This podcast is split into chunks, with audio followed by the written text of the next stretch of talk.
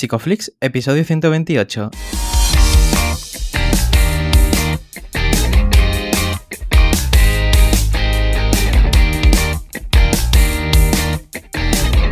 Bienvenidos a Psicoflix, un espacio de psicólogos para psicólogos, un podcast donde entre todos buscamos ser cada vez mejores profesionales de la psicología. Aquí hablamos de todas las estrategias, técnicas y noticias de la psicología contemporánea, pero siempre con la evidencia científica que nos gusta defender. Hoy estamos grabando el episodio del 23 de septiembre y estamos emitiendo nuestro episodio número 128, en el que vamos a hablar de las aplicaciones clínicas de FAP. Pero antes, recordaros que en psicoflix.com podéis registraros y estar al día de todas nuestras novedades. Bienvenidos al podcast, yo soy Ye, muchas gracias por estar aquí con nosotros, muchas gracias por suscribirte. Y bueno, hoy estoy aquí con Darío, pero tenemos muy buenas noticias, ¿no, Darío? ¿Qué tal? hola, Ye. Pues sí, la verdad es que estamos muy contentos ¿no? por, todo lo que se está organizando. Tenemos hoy como dos avisos, van a ser rápidos y yo creo que a la gente le, va a gustar. El primero es que, eh, pues, con motivo del episodio que vamos a grabar hoy sobre psicoterapia analítica funcional con Rafael Ferro, eh, vamos a dar también un descuento en el curso que, sacamos con él. simplemente vais a la web y ponéis descuento FAB, todo en minúscula y seguido, eh, hasta el día 26 pues, el curso a precio reducido. Y eh, eso por un lado, para toda la gente que se ha quedado un poco rezagada con la oferta de lanzamiento. Y lo, más eh, curioso, lo más mm, raro que vamos a hacer ahora es un curso presencial. Fíjate, ¿no? Ya saliendo de, de todo esto que... De la casa de la casa, ¿no? Que nos vamos a ver las caras.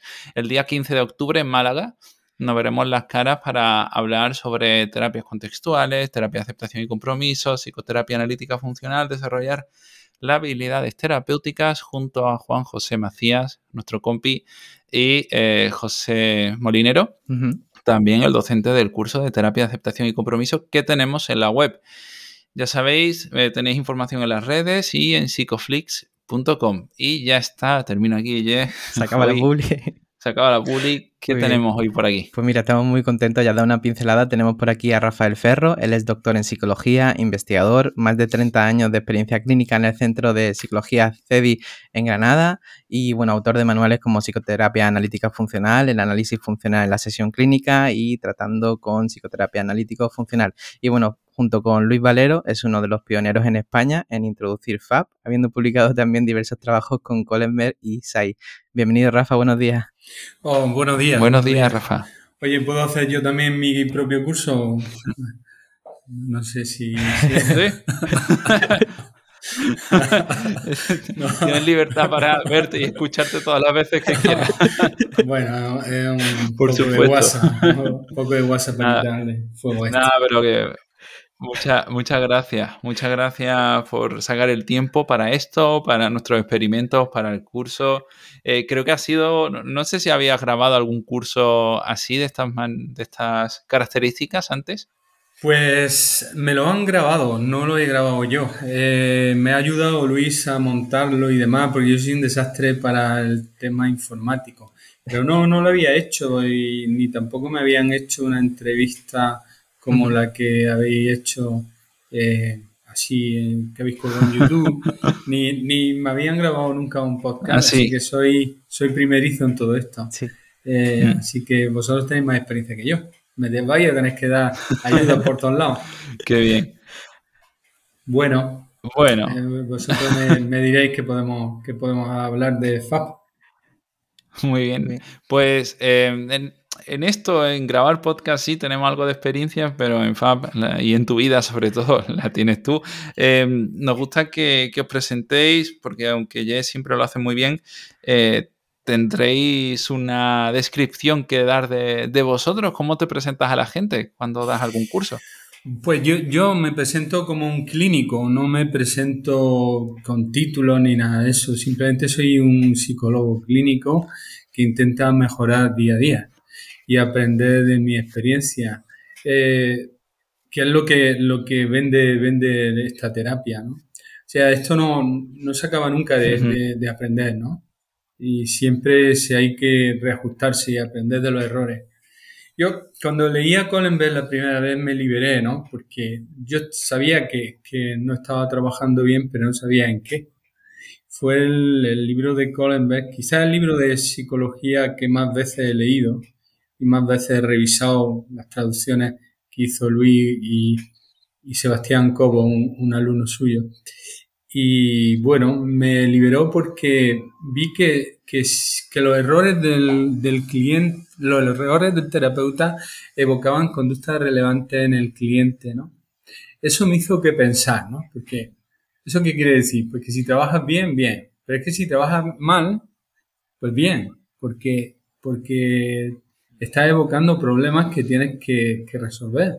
Lo único que tienes que ser consciente de, lo que está ocurriendo, que es la, la regla número uno. Quizás la más difícil y con esa se trabajaría bien desde cualquier palo dentro de la psicoterapia. En fin, eh, no sé si me he presentado, pero bueno, soy, tengo, tengo 36, 36, años de experiencia clínica, creo que, que, este año lo he cumplido y sigo aprendiendo de mis pacientes como el primer día y de mi alumno, ¿eh? de mi alumno y de, mis colaboradores, de la gente que trabaja conmigo. Y eso es muy importante. Y, y hacer reuniones clínicas, en fin, es una cosa que nosotros hacemos semanalmente. Claro, es, muy enriquecedor ver, ¿no? Esta, esta frescura, ¿no? Que todavía mantiene después de tantos años ejerciendo la clínica. Y, yo te quería preguntar, ¿no? ¿Qué, cambios has visto en ti en, este, en estos 36 años de, terapia? Pues mira, el cambio quizás más importante es que yo era una persona muy impaciente, personal y terapéuticamente, y esa impaciencia ha desaparecido, ¿no? Entonces, los cambios es que lo que yo pretendo que haga la gente que trabaja en FAB es que se fije mucho más en lo que ocurre en sesión que lo que el paciente nos va a envolver en esa nebulosa, en una especie de maraña que nos va a llevar fuera. Es más interesante ver qué ocurre dentro porque es una equivalencia a lo que ocurre fuera. Parece una obviedad, pero siempre que supervisamos, siempre que hacemos análisis de algún caso, siempre siempre el, terapeuta novel o el, supervisado, aunque tenga experiencia, siempre está pendiente de lo que ocurre fuera y es mucho más interesante lo que ocurre dentro de sí. Quizá hmm. eso es lo, más relevante. Hmm. Claro, y antes has hecho referencia también a esta regla 1, ¿no? La primera regla. Eh, podría ser interesante repasarlas ahora en, para la gente ¿no? que no conozca, no haya hecho el curso ¿no? de, de FAB. Bueno, la gente está muy preocupada en la regla número 2, que es cómo puedo evocar conductas relevantes clínicamente, ¿no? Esa es la, regla menos, para mí, menos importante, porque la propia, la propia, es importante cuando no surgen las tipo 2, pero cuando surgen las tipo 1, se, surgen de la forma natural de, la propia terapia. La propia terapia ya evoca conductas relevantes clínicamente. Y hay una serie de situaciones que, que Collenberg describe, y bueno, nosotros hemos incluido alguna más, que, evoca, que evocan tipo 1, ¿no? tipo 1 y tipo 2 también, ¿no? Mm. Si eres sensible. Quizás la tipo 2, la regla número 2 es la menos, para mí, la menos relevante. Luego está la tipo, es la regla número 3, que es la que la de reforzar los avances o la reforzar o de aplicar consecuencias, me gusta más decir a mí, ¿no? Hmm. Trabajar con las hmm. conductas relevantes, ¿no? Claro, si extinguir o reforzar, incluso mm, bloquear las evitaciones normalmente, ¿no? del cliente, ¿no? La regla número 4 sería observar el efecto que tiene tu conducta sobre la conducta del cliente. Y la número cinco es enseñarle al cliente a establecer relaciones causales, relaciones funcionales eh, de su propia conducta y los eventos que la evocan o la mantienen, ¿no? Eh, pero no enseñarle análisis funcional, como en algunos sitios he visto, ni a, ni a, ni a clasificar conductas eh, CCR, ¿no? Eso yo no creo que sea fácil. Me preguntó una vez un autor que qué era eso, ¿no? Y le dije que no lo sabía. Yo no sé muy bien a qué se dedican cuando le enseñan a, pacientes a clasificar conductas, no sé muy bien qué es eso, pero FAB no es. Eh, FAB se basa en, un comportamiento muy natural dentro de la sesión clínica y eso es artificial. es artificial hasta para el propio psicólogo si lo hace en sesión. Tendría que llevarse más por lo que está ocurriendo y comportarse de manera natural. Otra cosa cuando, cuando conceptualiza el caso y cuando expone el caso en una reunión, una reunión clínica. Ahí sí. Pero en la sesión tenemos que comportarnos de manera muy natural. Pensad que el reforzamiento natural eh, se conoce desde los 70 con el artículo de Stock y Baer, de Donald Baer, de Billu y Baer. Pues ese artículo es un artículo hacia la generalización, creo que se llama, y está publicado en Java. Eh, y allí expone cómo se promociona la generalización. Y se, genera o se, se, proporciona, se promociona, ¿no? Eh, reforzando de manera natural. ¿Y qué es más natural dentro de la sesión clínica que el propio comportamiento del terapeuta, ¿no? Con todo lo que eso supone, ¿no? Porque eso tiene su, su más y su menos, ¿no? Que eso quizás es lo, lo más relevante dentro de, la terapia, desde mi punto de vista, el moldeamiento y el reforzamiento natural. No sé si, me estoy yendo mucho por la rama. sí. Bueno, pues, nada, nada, va, va, muy... bajo, bajo camino, moldeadme vosotros a mí. va, va, estupendo, ¿no? Y me interesa mucho esto que estás diciendo porque una premisa fundamental de FAB, ¿no? Es que cuanto más cerca en tiempo y lugar esté la conducta del cliente de la intervención del terapeuta, o sea que el refuerzo sea contingente, más fuerte será el efecto de la intervención. Entonces, en este sentido, em, ¿cómo, además de contingente, cómo tiene que ser la forma de reforzar el terapeuta? ¿Hay algún tipo de fórmula? ¿Cómo lo sueles enseñar tú a los, bueno, Lo que, lo que has dicho es verdad, y la contingencia es muy importante, la relación temporal entre la respuesta del cliente y las consecuencias que demos nosotros, pero cuidado, porque puede ser tan artificial que sea interpretado como un castigo por el cliente. Veréis, si nuestro cliente no hace una autorrevelación eh, muy traumática, muy dolorosa, y nosotros con el afán de responder de manera contingente, inmediata a eso, le respondemos pues con otra autorrevelación o con una, una, forma de decir de, no sé, te comprendo, lo estás pasando fatal, ¿no?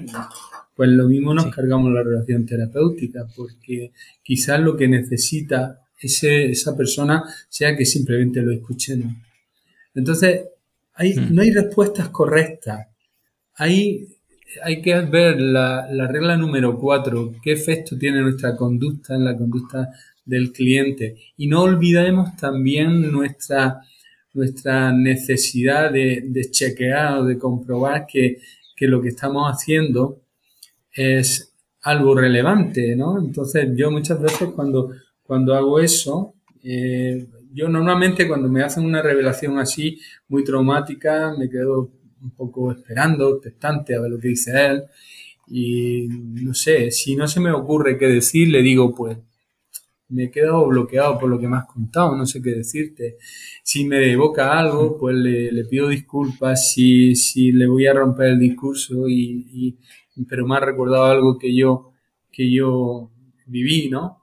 O, o, algo así, ¿no? Cuando, cuando eres más joven, piensa que yo tengo ya 60 años, entonces tengo un bagaje, un background, ¿no? Que me permite tener mucha experiencia en mi vida, ¿no? Pero cuando eres joven igual no es tan, tan relevante lo que nosotros llamamos las autorrevelaciones, ¿no? Aunque son una forma muy interesante de interactuar en, sesión, pero hay que, hay que trabajarlas con mucho cuidado, porque hay personas que si tú revelas algo, las revelaciones del terapeuta pueden ser de, de dos tipos, lo que de, unos pacientes, de otros pacientes, de, sus propias emociones o de su propia experiencia, ¿no? Eh, quizás sí. Nosotros las clasificamos en dos, ¿no? Del propio terapeuta y de otros clientes, ¿no? Eh, del propio mm. terapeuta puede ser clasificada a la vez en dos, que lo que siente en este momento y una, experiencia tuya, ¿no? Ya sea eh, nivel personal o profesional también. Pero eh, hay que tener mucho cuidado porque tienen tres funciones, fundamentalmente las autorrevelaciones. Una es eh, como consecuencia, pero cuidado lo que he dicho, hay que tener mucho cuidado de que puedes cargarte eh, y, eh, cometer un error, castigar una tipo don. Y, y otra, esa sería la, la, fundamental, la consecuencia. Otra es un modelo, unas consecuencias naturales me refiero. Otra es un modelo de, de, relaciones sociales, un modelo de relaciones de intimidad, ¿no? Entonces, mm. esa también es una, una función, ¿no? Y bueno, otra, y quizás también tan importante como esto más, es que evoca conductas clínicamente relevantes, ¿no? Mm. pero, pero, hay que tener mucha cautela, ¿eh? De hecho, estaba pensando justo en eso y, una vez vino una, una, persona a consulta y vamos a decir que criticaba a su anterior terapeuta por eh, haber hecho alguna eh, revelación de, otros clientes. Y, eso era lo que señalaba. Y claro, yo pensando en cómo hacíamos las cosas, eh, claro, se me encendieron las alarmas un poco, ¿no? Entonces, es muy, muy difícil, ¿no? También eh, se lo preguntaba, eh, no sé en qué episodio lo, he comentado, pero el hecho de hacer natural una relación eh, que está controlada, ¿no? Que, estamos supervisando constantemente. Entonces, ahora entramos en eso. Yo quería preguntarte, desde tu criterio, ¿cuál, ¿cómo es una buena relación terapéutica? ¿Qué puntos clave tendría que, cumplir? Bueno, la, la, relación terapéutica, lo ideal sería establecer una conexión, ¿no? Se está estudiando, hay un modelo, el modelo de Mainland, sobre, sobre cómo es una conexión social, está muy interesante, a mí me gusta. Estamos eh, eh, escribiendo un artículo sobre eso, eh, un par de terapeutas y yo. Y, bueno, es muy interesante, pero Veréis, lo que hay que conseguir es esa conexión con el paciente, es lo que dice en el prólogo del libro, el libro original de Colin Dice, había, había pacientes que mejoraban tanto y tantos objetivos que ni siquiera nos habíamos marcado que decidimos estudiar eh, esas relaciones, ¿no? Y se dieron cuenta que en esas relaciones habían conectado muy bien con el cliente. ¿Qué significa conectar? Bueno, significa, está en una situación y tan solo ocurre cualquier cosa que tan solo con mirar no sabemos lo que está pensando la otra persona. Eso es lo que se llama una auténtica relación terapéutica o una, una relación eh, de conexión, ¿no? Que es el que le gusta ahora eh, llamar, ¿no? Eh, ¿Cómo se consigue eso? Bueno, eso se consigue con tiempo, porque cualquier relación se basa en la confianza y no olvidemos que nosotros nos tenemos que ganar la confianza con el cliente, ¿no? Eh, ¿Qué significa eso? Pues que en un primer momento eh, la mayoría de nuestros pacientes están expectantes, están dando respuestas de orientación, que diríamos desde un punto de vista mucho más clásico, están esperando a ver cómo eres tú y tú a la vez estás observando cuáles son las relaciones que establece este, esta persona con su entorno, ¿no? Entonces, eh, eh, claro, como suelo decir, la relación por definición es artificial. Y así es. Y hay que intentar establecer una relación más natural dentro de la artificialidad que ocurre dentro de la sesión. Primero porque nos pagan. Segundo porque se hace en una en un, intervalo de tiempo y en un contexto clínico, ¿no? Que, Marino llamaría la liturgia de la terapia, ¿no? Que, me gusta tanto, ¿no? Porque es el contexto que tenemos que romper para que, para que se establezca esa relación generalizable a otros aspectos de la vida de la calle, en la vida de fuera de, nuestro cliente, ¿no? Entonces, mm. la, la relación hay que ir creándola a base de la confianza y a través de uno de los procesos más eh, importantes que hemos detectado, que es la validación, que ya se tenía en cuenta en la psicología humanista de Carl Rogers, lo tiene muy en cuenta Linehan en DBT, y no se ha tenido tan explícito en FAB, explícito, pero sí implícito, eh, en lo que nosotros en, nuestro trabajo, ¿no? Validar significa dar valor a lo que el paciente sienta, piense o quiera en determinado momento de lo que nos está contando. Dar valor es mm. ser, y aplicar la consecuencia de manera natural. Es una manera también de ir creando una, buena relación terapéutica. No sé si te, comenté. Sí, una, particularidad también de Fab, ¿no? Que ya en ese primer contacto, tanto sea telefónico o por correo electrónico, ya estás viendo también mm, conductas que pueden ser relevantes para el caso. ¿Y cómo haces tú esta primera exploración? ¿En qué te fijas? No sé si hay algo en lo que te fijes o directamente, eh, bueno, das paso a la pues, bueno, hay personas y personas, pero, pero claro, hay algunas que son muy sintomáticas, ¿no? Eh, cómo te piden la consulta, eh, la forma de expresarse, los miedos que tiene, la desconfianza. Eso aparece tanto en el correo electrónico como en la llamada de teléfono. Bueno, me alerta de lo que me puedo encontrar en, sesión desde el primer momento, ¿no? O, o, todo lo contrario, unas personas demasiado eh, explosiva o demasiado, eh, bueno, eh, demasiado extrovertida, ¿no? Para una persona que no conoce en este momento. Todo eso son relevantes que nos va a decir cómo se comporta de primera cuando no conoce a alguien, ¿no? Entonces, todo esto, claro que son muy relevantes. Desde el primer momento, desde el momento uno, ya, ya están evocando. Por eso, la regla número dos es tan poco mm, importante es necesaria, pero no es la más importante. La más importante es ser consciente de lo que ocurre. Además, lo, aclara bien Coleman. Hmm. Eh, claro, él, estaba pensando también en la adaptabilidad de, los terapeutas ¿no? a, sus clientes, porque mm, en muchas ocasiones, puede depender también de, la profesión, de la edad, eh, nosotros al final tenemos vínculos eh, sociales, sentimentales con mucha gente, vamos de alguna manera eligiendo o no quién tenemos en nuestro día a día, pero en consulta vienen, vienen como vienen las personas con su historia. Tenemos, ¿cuál es ese nivel de adaptabilidad? O sea, ¿cuánto tenemos que adaptarnos nuestras formas, nuestros modales? Em, ¿Cuánto de nuestra esencia, si es que eso existe, debemos diluir dentro de la, consulta o no? Bueno, yo, hay que adaptarse, pero es que un psicólogo que no sea flexible, mal psicólogo es. Hmm. Eh, un psicólogo que tenga problemas de habilidades sociales, mala cosa. Un psicólogo que no sea genuino, auténtico en, su vida y por supuesto en sesión, mala cosa. Hombre, yo, hmm. eh, empezando por ahí, esas son las habilidades que, que son necesarias, algunas, algunas ya, eh, bueno, son algunos incluso valores, ser generoso. Un psicólogo tacaño, mal, mal, lo veo yo. El, bueno, y, que sea, no sé, un mentiroso, no veo yo a un mentiroso como psicólogo. Mm. Eh, en alguna ocasión a un terapeuta que yo iba supervisando y que decía que le gustaba mucho la música y a mí también. Entonces le pregunté por un disco que acababa de sacar de los Stones y le dije, ¿qué te ha parecido el último disco de los Stones? ¿La has oído? Y me dijo, sí, es puro rock and roll.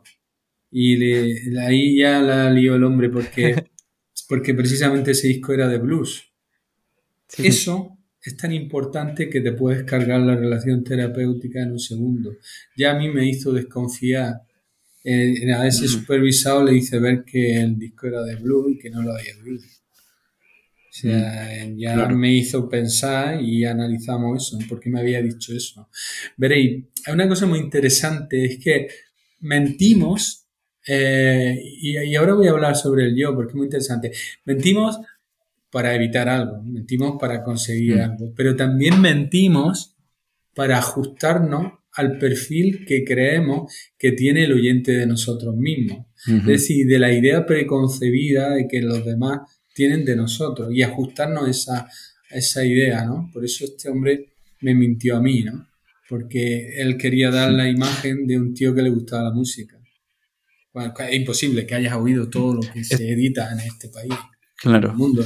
Claro. ¿Esto estaría justificada en alguna circunstancia la mentira? Dentro de la terapia? Desde mi punto de vista no, porque es una cosa con las patas muy cortas y se va a dar cuenta el paciente en 0,2. En cuanto menos te des cuenta, el paciente se va a dar cuenta de que si no has mentido, si no se da cuenta en este momento, si se va a dar cuenta más adelante cuando, cuando no seas coherente con lo que acabas de decir, ¿no? Imagínate que yo dejo pasar esto a mi supervisado y más adelante aparece otra cosa de música o otra cosa sobre los Stones que a lo mejor a este hombre no le gustan, que es lo más triste, que me lo podía haber dicho y no pasa absolutamente nada. A mí durante un tiempo tampoco me gustaban, ¿no? Eh, me gustaban mucho más los Beatles, pero, pero eso no quiere decir que, no me gusten ahora y no puede decir que, que cambien, ¿no? Por eso te digo que, que, que ser genuino, auténtico es más importante que, que decir la verdad y sea honesto. Si eh, yo suelo ser honesto cuando me preguntan ¿y por qué crees que me ocurre esto? Y si no lo sé, le digo, pues no tengo ni idea. Y no pasa absolutamente nada. Claro. Todo lo contrario, le mm. estás dando un halo de, honestidad a tu, a tu imagen, ¿no? Sí, es muy interesante y también estaba pensando, la última pregunta que hago y dejo ayer.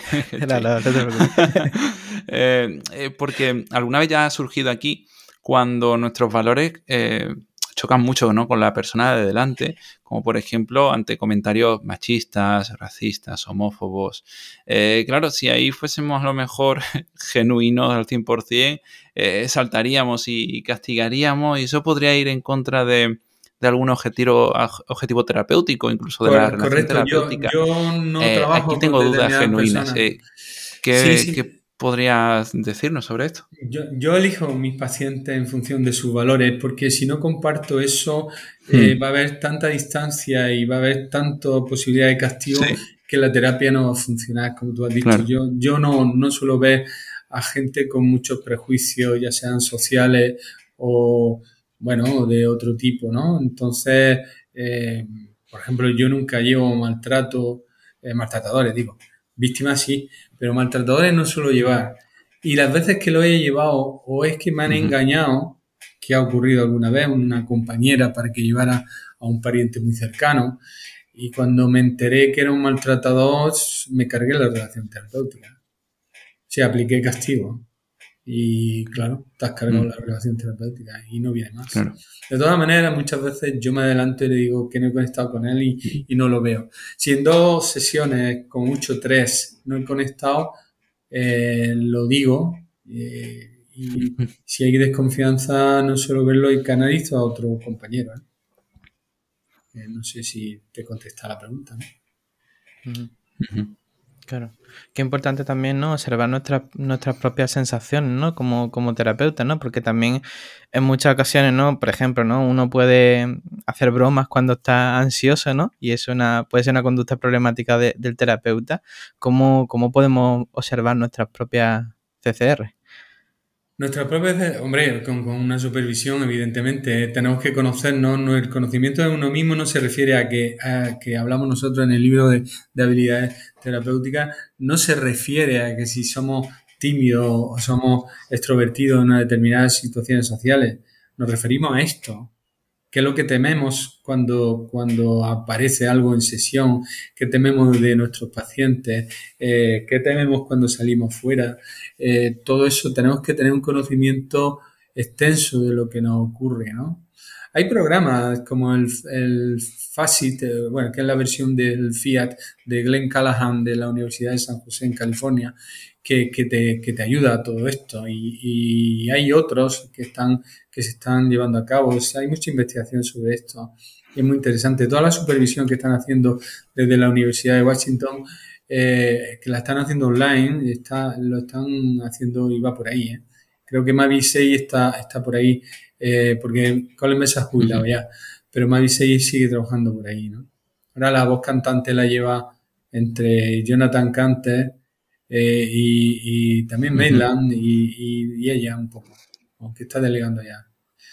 Bueno, no sé si te he contestado a la pregunta, me he ido un poco también por derrotero, me tenéis que parar un poco, ¿eh? porque se me va un poco la, la idea. Eh, bueno, no sé. no, no, no, no, no, sí. Estamos, estamos, estamos disfrutando.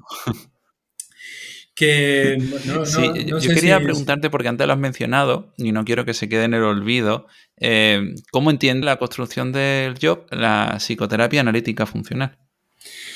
Bueno, eh, la entiende mm, desde un punto de vista muy esquineriano. Se basa en un capítulo de la formación del yo de, de Skinner en Ciencia y Conducta Humana y también de cómo se habla de los eventos privados en conducta verbal, también verbal behavior de Skinner también, y a partir de ahí construye un modelo teórico, bueno, que no hay que decir que es un modelo, el modelo luego eh, de forma natural se hace de manera mucho más aleatorizada, ¿no?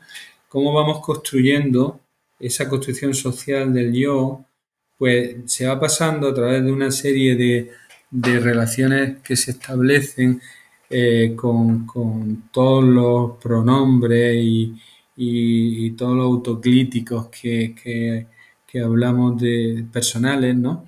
Pues, pues vamos construyendo nuestra, nuestra visión del mundo y nuestra visión de nosotros mismos, ¿no? Entonces, se va, ellos establecen tres fases que van, eh, van extrayendo el yo como una característica del tacto que estamos estableciendo, que vamos estableciendo, y se saca pues como, como los conceptos, como, como enseñamos a los niños, como una forma de enseñar a los niños determinados conceptos, como redondo, como rojo o como grande frente a otros, ¿no? Y se responde a una característica del estímulo como como un estímulo en sí misma, ¿no? que eso sería un concepto, pues el yo es algo parecido, se saca, se extrae de una frase más larga, pues yo veo una manzana, que es el ejemplo que pone Collenberg, o yo veo un ratón, eh, y a partir de yo veo, eh, pero fijaros lo importante, porque cuando se refuerza un organismo, ya sea una, un organismo en una caja experimental, como como una paloma o una rata, se está condicionando un organismo, no se condiciona a, una respuesta a la pata o el pico en la tecla, se, se, refuerza todo, ¿no? Entonces cuando estamos reforzando yo veo un ratón, estamos reforzando no solo la, respuesta eh, verbal yo veo eh, un ratón y, y el tactar ratón, sino que estamos reforzando también todo lo que tiene que ver con yo veo, todas las toda la, la respuestas propioceptivas, interoceptivas y esteroceptivas que están dentro del, sujeto que estamos reforzando. Y eso se queda condicionado. Y eso es muy importante a la hora de formar el yo, ¿no? Porque la idea es que el control de tu yo no sea público, como ocurre en un primer momento, sino que sea transferido privadamente, es decir, que esté bajo tu propio control. Es lo que es ser uno mismo, por eso es tan importante ser uno mismo. Esta tarea, que parece sencilla, no es tan sencilla, por eso nosotros pensamos que las patologías del yo son un factor transdiagnóstico en muchas otras patologías. Por eso nosotros tenemos un trabajo como una hipótesis eh, en trabajo publicado en una revista latinoamericana como la hipótesis de, que los problemas del yo pueden ser ese factor transdiagnóstico. Entonces, la clave está en transferir el control público y privado del yo. Entonces, tenemos que hacer un contexto donde reconstruyamos ese yo dentro de la sesión, porque a nosotros el yo se entrena entre, hay una fase que ellos llaman la fase de, unidad eh, mediana, creo que la llaman, es que no me recuerdo el término en inglés, y, es una fase que va de seis meses a los dos años. la hija de, mi compañera Lourdes hablaba de ella misma casi casi al año. Eh, pero hay otros niños que son más lentos a la hora de hablar de ello en función de su propio aprendizaje no necesariamente son siempre los padres, también pueden ser los cuidadores o, eh, los compañeros, los hermanos, los que van reforzando ese tipo de relación, ¿no? Entonces, claro, me preguntaron una vez si es incompatible la idea del yo de, de FAP con la idea del yo de ACT. Y le dije que no, que eran completamente complementarias. De hecho, nosotros en nuestro, en el libro del 2015 lo tenemos en cuenta. Porque eh, los conceptos de ACT son complementarios a los de FAP. El FAP, desde mi punto de vista, lo que hace es que te dice, esto es un modelo para explicar cómo se forma el yo. Pero lo que hace ACT es explicar el proceso, el yo como proceso que ocurre durante la terapia y que vamos a, intentar desmantelar el yo conceptualizado, el yo, la idea de que tiene la persona de él mismo y transformarlo en yo como contexto. Ahora, ahora le gusta hablar a ellos de la toma de perspectiva.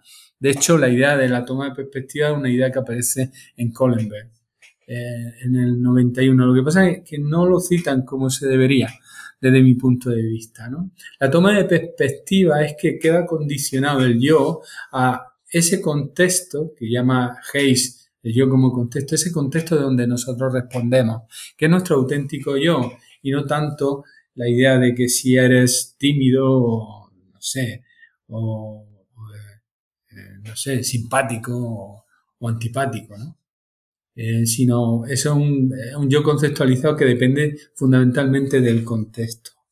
Eh, la respuesta correcta o la más adecuada es, el yo como, como un contexto, como la toma de perspectiva. ¿Y cómo se consigue eso? Pues muy interesante porque tiene que ver con los marcos deísticos y eso aparece continuamente en, en sesión. Y hay que ser consciente. Y se promociona la generalización también con ellos. Porque los marcos deísticos personales, el yo frente al tú, el aquí frente al allí, que serían los espaciales, y los temporales, el ahora y el antes, ¿no? Eh, serían las claves eh, de, ese entrenamiento del yo, que es, desde mi punto de vista, más que complementario, es necesario. Eh, y a la ciencia se avanza así. No sé si he contestado la pregunta, si tenéis alguna duda o, no sé, o algún comentario. No, no, va, va, muy bien. Yo, yo quería que nos pudieras hablar un poquito más sobre, sobre el tema del de marco deístico, ¿no? ¿Nos puedes contar un poco sobre esto, por favor? Bueno, no, es la idea del marco deístico, no es eh, la teoría del marco relacional de Hayes y de Barnett y Von Barnett y Holm, ¿no? Eh, no es tanto de FAB, ¿no? Pero sí que se tiene en cuenta en FAP, ¿no? Estás preguntándole al paciente, eh, ¿y esto que haces aquí es lo mismo que haces con los demás? ¿O eso que haces eh, fuera eh, te ocurre, te puede ocurrir aquí dentro conmigo? Es una forma de estar trabajando con los marcos deísticos, ¿no? Cuando me dice un paciente me cuesta una cosa que ha ocurrido hace 10 años y le, digue, le preguntas por qué, qué hay de, de, ese, de esa persona en este momento, ¿no? Está estableciendo esa relación, ¿no? O cuando una persona te dice, por ejemplo, que soy una, no sé, soy una mierda o cualquier eh, cuestión peyorativa, ¿no? Y le, le intentas preguntar por qué y empieza a decirte porque ha cometido una fechoría o cualquier cosa que él interprete con fechoría en un determinado contexto, en un determinado momento, ¿no? Pues empieza a conceptualizarlo y empieza a establecer esos marcos deísticos y empieza a, compararlo con el ahora, ¿no? Y conforme se va haciendo esa comparación, eh, te vas cargando esa conceptualización que tiene, como dice Hayes, a través del yo como proceso y a través del moldeamiento, como diría como diría Kohlenberg, te vas eh, cargando eso y vas reconstruyendo su yo, ¿no? Y las vas haciendo ver que las personas nos equivocamos en un determinado contexto y que a lo mejor si nos pusiéramos en el mismo contexto de nuevo, volveríamos a cometer el mismo error. Eh, porque el comportamiento es contextual, no lo olvidemos. No sé si te aclaro un poco más. Sí, sí, sí. sí. Hay, em, hay algunas preguntas que nos han dejado también por, por, por las redes y que no quiero dejar tampoco en el olvido en este Ah, sentido. ah, a ver si me lo sé. es sobre la. No, te, te- aseguro que te la sabes.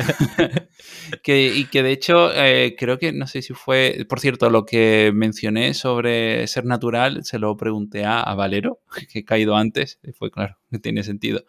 Em, y, y esta pregunta también ha surgido sobre eh, la discriminación de eh, CCR1, es decir, de estos problemas, cuando a veces em, nosotros somos los que pensamos que puede ser, eh, de que una conducta pueda ser un problema o no. Es decir, de qué manera consensuamos esto con, con el cliente y, por otro lado, me gustaría saber si alguna vez has tenido que confrontar esto o si has visto algo de resistencia.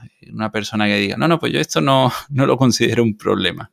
Claro, muchísimas, muchísimas veces. La, la manera más común es que los pacientes vienen a consulta con una idea preconcebida de lo que les pasa y de cuál es su solución. El problema es que si Mm. esto estuviera en lo cierto, no estarían aquí. El, Claro. el problema es que ellos no tienen conciencia de lo que les ocurre.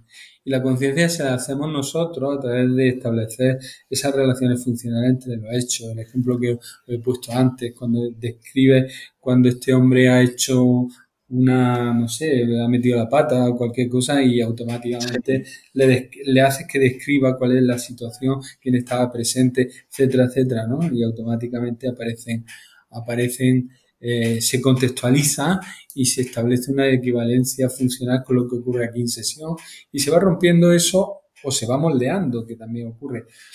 Para mí, una CCR en un primer momento, eh, y eso es un error que he visto en, en muchos terapeutas noveles de FAF, ¿eh? y algunos que se la dan de expertos, eh, cuidado, porque muchas veces se, mm, por ejemplo, se cree que es un error del terapeuta establecer eh, mm, una... Espérate que me está saliendo algo aquí en el ordenador. Ah, vale. El- el- mira, establecer una, una- en un prim- una primera fase, eh, una fase inicial, antes de establecer una, una relación mucho más potente, eh, que sería la fase intermedia, pues a lo mejor podemos reforzar una CCR1 porque tenemos muy poca respuesta eh, tipo 2 y no bloqueamos la evitación. eh, y luego más adelante se puede bloquear la evitación de que no quiera hablar de su divorcio o lo que sea, ¿no? Eh, por ejemplo, una tipo 1 sería si él no quiere hablar de su divorcio y nos dice que no quiere hablar, pues nosotros no insistimos, no bloqueamos la evitación y podemos reforzar en un primer momento la tipo 1, ¿no? Eso desde mi punto de vista no es un error del terapeuta. Siempre que sepa el terapeuta lo que está haciendo. Ahora, si no tiene Claro. ni puñetera idea de lo que está haciendo el terapeuta, pues claro, eh, el reforzar mm, una, muchas veces el reforzamiento puede ser tan sutil, ¿no? Eh, que, que, que el- estamos reforzando una conducta tipo 1 y no nos damos cuenta, ¿no? Por ejemplo, un, un paciente demasiado sumiso y si en una fase 2, una intermedia, no hace mucho, mucho caso y nosotros estamos tan contentos en sesión, pues estamos reforzando una tipo 1 sin darnos cuenta. Y, creemos que, Claro, que el claro. paciente sumiso es un encanto, ¿no? O sea, eh, hay, y eso hay muchos terapeutas eh, noveles, incluso, como he dicho, expertos que no se dan cuenta de, de que la terapia es un continuo fluir y un continuo marcarnos eh, hipótesis acerca del tipo de conductas que estamos manejando. Y son hipótesis que tenemos que refutar o confirmar. No son, no son ideas preconcebidas. No hay una tipo 1. En un primer momento la tipo 1 puede ir vo- evolucionando y puede convertirse en una tipo 2, ¿no? Eh, en función, eh, o lo que he dicho, ¿no? O una, una paciente que nunca pide, nunca pide favores y te pide un favor que tú nunca, tú nunca haces. Por ejemplo, pues, recuerdo un caso que me pidió un certificado para, para poder eh, eh, huir de, de hacer un, un examen, ¿no? De que está mal psicológicamente, ¿no? Pero es que esta mujer nunca pedía ayuda, ¿no? Entonces, eh, si lo consideras con que es una tipo 1, pues la va a castigar la tipo 2. Entonces yo lo interpreté como que era una mejoría y, sí que le hice el certificado, aunque no lo suelo hacer. O sea, mm, mm, lo que quiero demostrar es que, o lo que quiero incidir, es que la, terapia es, por definición, idiosincrática. Se tiene que adaptar a cada persona. Y en cada momento puede funcionar de una determinada manera o de otra. Eh, no existen, las reglas son tan cristalinas y tan precisas como, como, como las que definió él, ¿no? No hay reglas, ¿no? No, como, no, es, no es la terapia cognitiva de Beck, que si el paciente te pone pega, pues le meten más sesiones de, de reestructuración cognitiva. Hombre, no, eso no es así. ¿Por qué te pone pegas, no? Porque, no, yo recuerdo, es que no recuerdo ahora los ejemplos concretos de la terapia de pero recuerdo que todas las distorsiones cognitivas tenían, tenían una, una relación, ¿no? Y había una especie de receta, ¿no? Mm, estamos llegando casi al término final del episodio, Rafa. Te quería consultar, ¿no? Y, mm, si pudiéramos darle algún mensaje a todas esas personas que, se quieran adentrar en FAB o incluso terapeutas nobles, ¿no? Que ya estén ejerciendo, ¿qué les dirías? Bueno, eh, quizás por lo mismo de lo que hemos empezado al principio, que se fije más en lo que ocurre en sesión que lo que ocurre eh, fuera porque el paciente nos va a llevar de la mano hacia afuera, nosotros tenemos que traerlo adentro y analizar lo que ocurre en sesión, ¿no? Quizás eso es lo más difícil y lo más difícil es observar lo que ocurre aquí y ser consciente. Y yo lo primero que recomendaría, una cosa que se me ha olvidado, es conceptualizar un caso. Cuando nos piden que ayudemos a interpretar un caso o a analizar un caso, eh, aunque sea de otra corriente psicológica, que algunas veces lo hemos hecho, siempre pedimos que nos conceptualicen el caso, siempre, siempre. Y muchas veces incluso solo con eso, ya el terapeuta que está hecho un lío se aclara. muchas veces mucho más rápido si conceptualiza un caso y ve en globalidad el caso. Es que veréis, la, clasificación de CCR se hace desde un punto de vista global, cuando analizamos a la persona en su totalidad, no de manera eh, molecular, sino de una manera mucho más molar, por decirlo de alguna manera. Habla, utilizando una terminología que utiliza Luis y que utiliza Heines, ¿no? Heines. Y bueno, me parece muy interesante esto que estás contando también. Y ya sí te quería consultar la, última, hacer la última pregunta antes de, terminar el episodio. Si alguien te quiere localizar, si alguien te quiere encontrar o preguntarte algo sobre el tema, ¿dónde te pueden localizar? Lo más rápido es mi correo electrónico eh, o a través de la web. Eh, es rapidísimo. Eh, solemos contestar o suelo contestar en menos de 24 horas o 24 horas, a no ser que esté de viaje. Pero incluso en eso puede, puede, puede, le suelo contestar. ¿eh? O sea, lo más rápido del correo electrónico. Sí. No sé si me has, hecho alguna pregunta. Lo, lo pondremos. Bueno, claro. No, lo ponemos en la web por si alguien te quiere consultar y, y, localizar. Sí, sí, y bueno, Rafa, te agradecemos mucho este rato. Pues muchas gracias a vosotros y, muchas, muchas gracias a los dos y muchas gracias a la gente que, me pueda escuchar por, no sé, por, el interés que, tiene en la propia terapia y en mi, trabajo. Bueno, un saludo y, gracias. y gracias. Seguro que sí. Muchas gracias. Y bueno, muchas gracias también a ti que estás escuchando esto. Si te ha gustado, recuerda suscribirte porque la semana que viene hablaremos también de un tema chulísimo. Hablaremos de ABA y RFT con un invitado de lujo también. Y nada, recordarte dos cosas. Tienes el curso descuento de FAB con el descuento FAB puesto. Te sale eh, más rebajado de precio. Y tenemos el curso presencial en Málaga el día 15 de octubre. Todos esos detalles los tenéis en la web. Y nosotros nos vemos el próximo jueves a las 8 de la tarde con un nuevo episodio aquí en psicoflix.com en Spotify, en iTunes y en iBox. Hasta luego. Hasta luego.